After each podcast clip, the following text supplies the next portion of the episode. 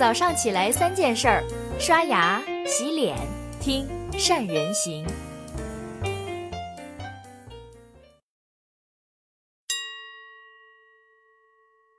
大家好，我是善人。今天早上跟我们这些传统企业聊一聊互联网时代的机会。这几年，随着像 BIT 这样的企业发展越来越壮大，以及越来越多的互联网公司的崛起，我身边的很多传统企业的忧患意识，那真的越来越强。于是呢，经常有人跑过来问我这样的问题：说，老师，您比较看好哪个行业的未来呢？您觉得？哪一个行业会真正引领未来的发展呢？确确实实，在这十多年以来，互联网的巨头们改变了我们生活当中的很多很多。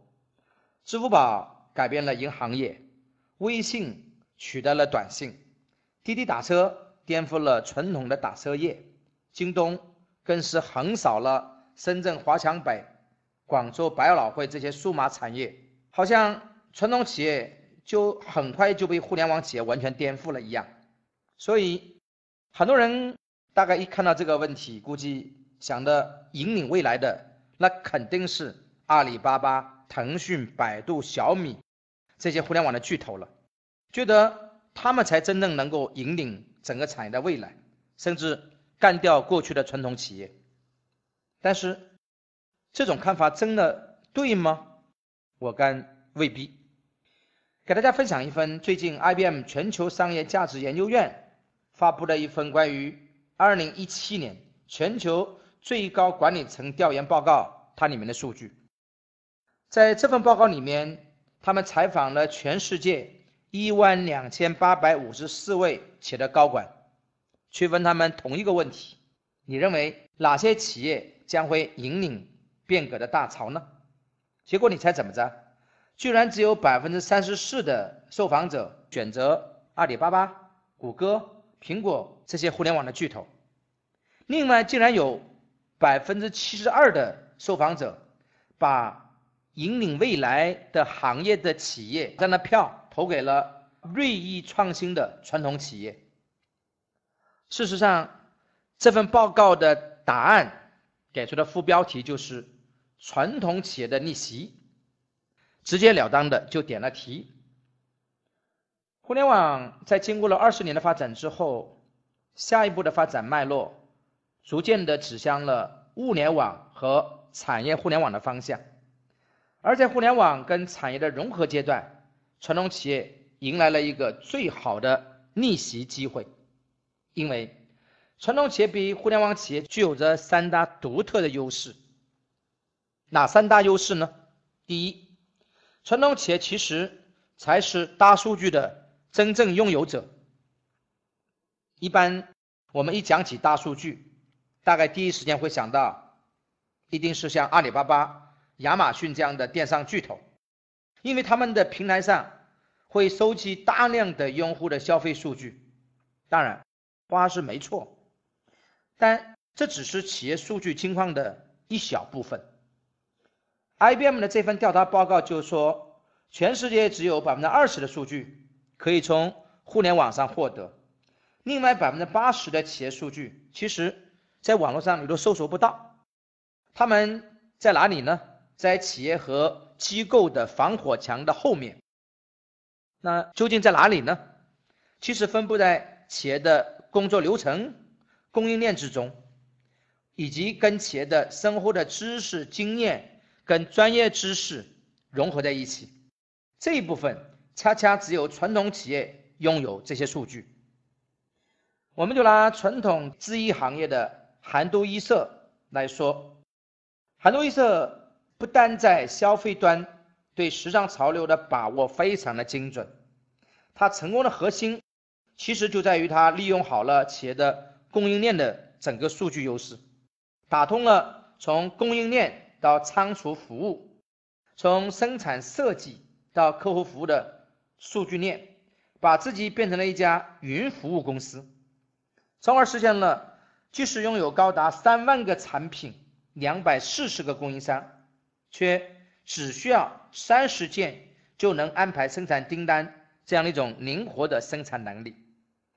所以，我们各位看看，一旦能够打通传统企业被忽视的数据链，传统企业的潜力真的叫不可限量。所以我们真的不能妄自菲薄。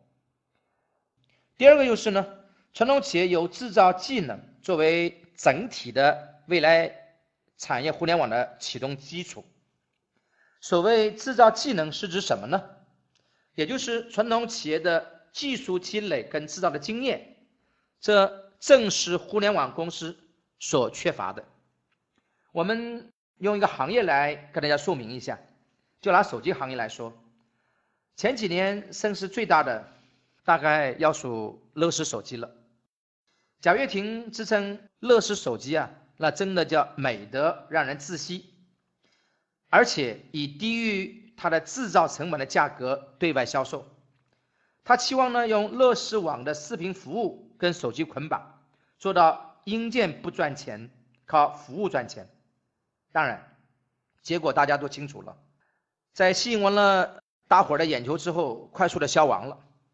同期失败的呢，不仅仅是只有乐视手机，还有三六零的安全手机，以及。所谓提供终身免费换机服务的大可乐手机，说到底呢，手机它还是一款工业品。我们首先是因为产品好用才买单，然后才是增值服务。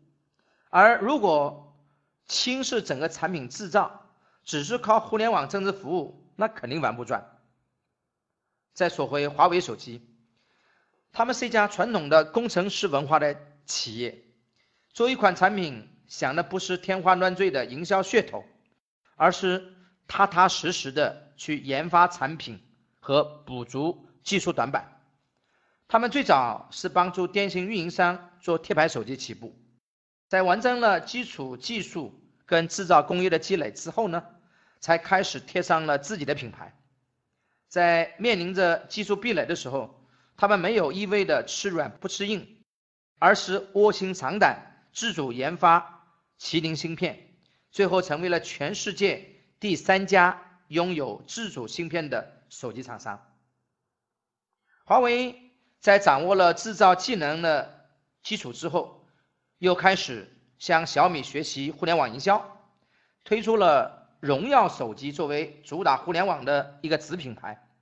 最后的结果大家都已经有目共睹了。二零一六年，荣耀呢？曾经一度超过了小米，成为中国最大的互联网手机。说到底，想要做好产品、增值服务亮点，但是制造技能那才是更重要的。这是第二个优势。第三个优势呢？传统企业还有深耕产业链的经验，这一点一般的互联网公司其实是非常欠缺的。未来的产业互联网不仅仅是企业外部的互联网化，更是基于整个产业链的上下游的整合。但是，能够做好的前提是你得处于整个产业链之中，具有深耕产业的经验，尤其是能够去明白产业当中的最有价值的位置，甚至是成为产业的 IP，而不是只是凭着消费端的数据。就能改变这个传统的产业链。举例，海尔在转型互联网的方式上面，其实不只是简单的去做线上的销售，而是通过产品去做下游的整个产业链整合，去打造整个产品的生态闭环。我们就拿烤箱来说明一下，海尔呢，他们根据顾客买烤箱的行为向下延伸。你卖烤箱，你还得需要食材，买了食材呢，你就需要食谱，做好了食物，你那么美的东西，那么好看的图片，一定想要分享。海尔呢，就根据客户的这些需求，开发了一个叫烤圈 APP。这个 APP 不仅可以远程的预约操控烤箱，还能提供食谱，甚至你可以在上面购买食材，去分享。图片直播，甚至整个烘焙的过程。说实话，如果没有很多年的深耕产业链的经验，海尔不可能构建这么一个生态闭环。所以，打通数据链，去加强制造的技能，发挥深耕产业链的优势，把这三方面结合起来，构成了传统企业逆袭互联网最大的优势。但是，我们说是优势，一定不代表着盛世。在 IBM 的这份报告里面，引领变革的传统企业前面加了一个定语，四个字，叫锐意创新。也就是说。不是所有的传统企业都能去做好。五年前的国内的手机市场，电信运营商的定制手机占有很大的比重。依靠定制机崛起的酷派手机，在二零一三年的销量曾经高达三千两百万台。但是，就是因为过分的依赖运营商，酷派没有跟上小米。他们所兴起的这股互联网手机的潮流，在手机市场由运营商定制转向零售的时候，反应太慢了，到今天基本上在市场上已经消失不见了。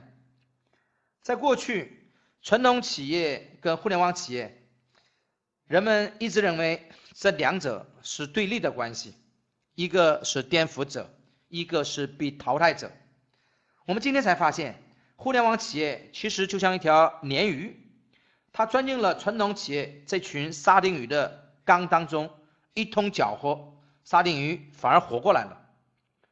我们说，水能载舟也能覆舟，只有真正的锐意创新的舟，才能行驶在平稳的互联网的水中。以上就是今天的三人行跟你所分享的所有的内容了。在这个时代。只有不断的奔跑，才能留在原地。祝福大家拥抱互联网，开创一个新的天地。